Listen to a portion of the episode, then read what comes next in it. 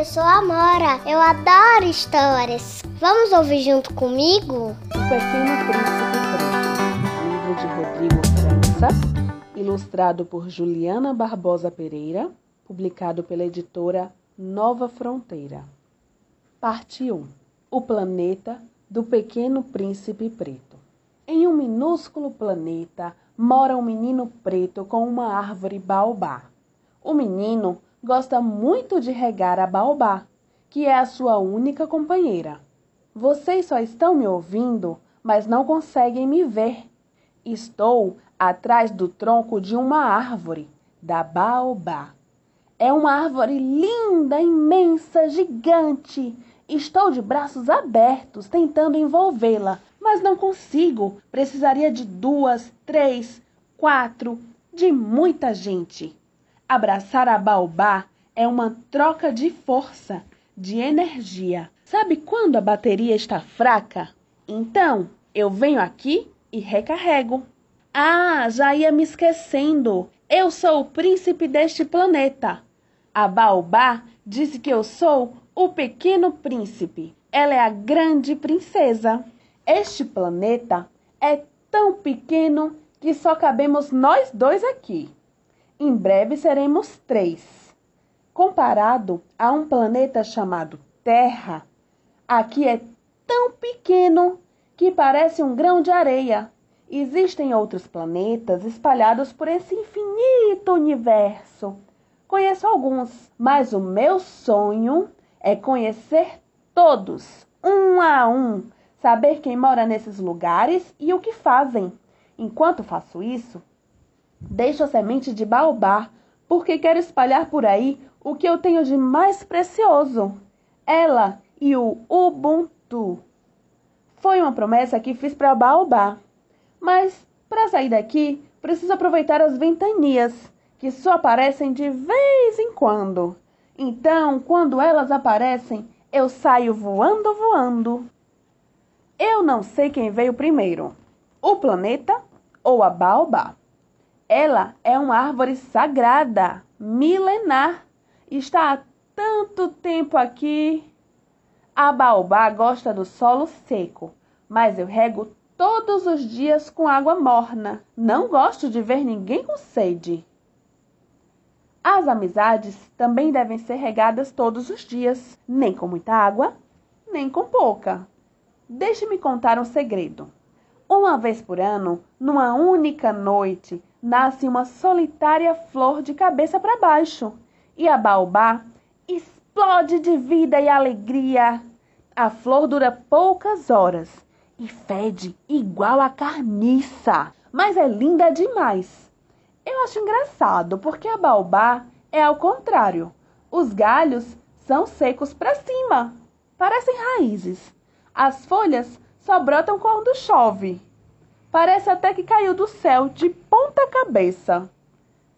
Devo tanto a baobá, sabe? Sabedoria é comida que nos alimenta. Existe uma coisa chamada ancestralidade. Antes dessa árvore, existiu outra árvore. E antes existiu outra árvore, e mais outra, e outra, e outra. Antes de mim vieram os meus pais, os meus avós os meus bisavós, os meus tataravós, os meus tatataravós, todos eram reis e rainhas. Como pode existir o hoje, o agora, se você não conhece o seu passado, a sua origem, as suas características? É assim que a gente conhece a nossa ancestralidade.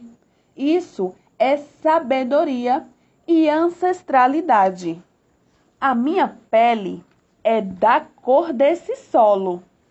Quando eu rego, fica mais escuro, cor de chocolate, de café quentinho.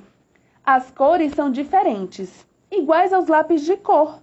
Tem gente que fala que existe um lápis cor de pele. Como assim? A pele pode ter tantos tons?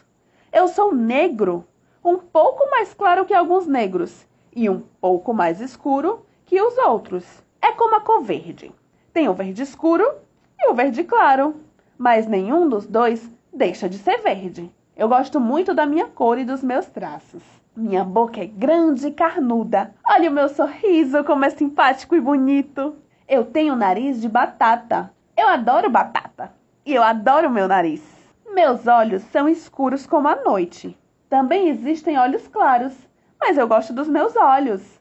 E como eles são? Porque são meus. Meu cabelo não é ruim. Ele não fala mal de ninguém. Antes eu cortava o meu cabelo bem baixinho, mas agora eu tô deixando crescer. Quero que fique pra cima, igual aos galhos da baobá. Vai crescer, crescer, crescer. Vai ficar forte, brilhoso, volumoso. Olhe para o céu. Ele será o limite. Hum, que cheiro de terra molhada. Eu acho que vai chover. Bom, para eu ficar quietinho aqui tocando uma música para minha árvore. Minha não, não sou dono de nada. Vou contar uma história. Uma vez eu estava triste aqui no meu canto. Eu não lembro nem o motivo, porque tristeza se veio, deve ir logo. O tempo estava um pouco fechado. Vinha um cheiro de chuva, mas ainda não chovia. Só havia muitos raios. Você sabia que para alguns os raios são dois guerreiros lutando? Na verdade, são uma guerreira e um guerreiro, Yansan e Xangô.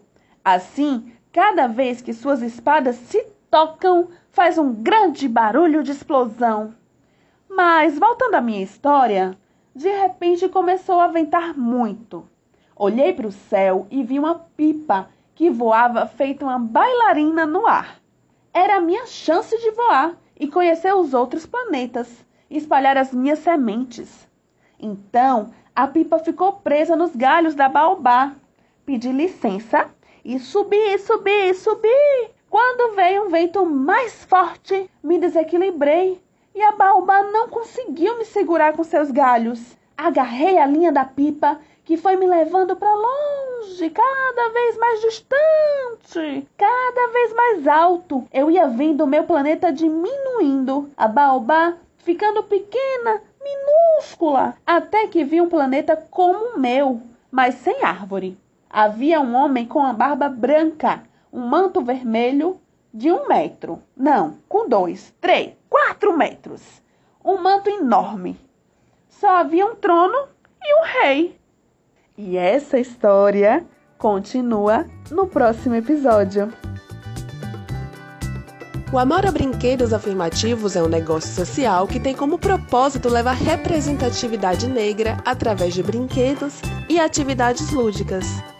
A cada uma de minha família ter adotado por você outro brinquedo afirmativo adoado.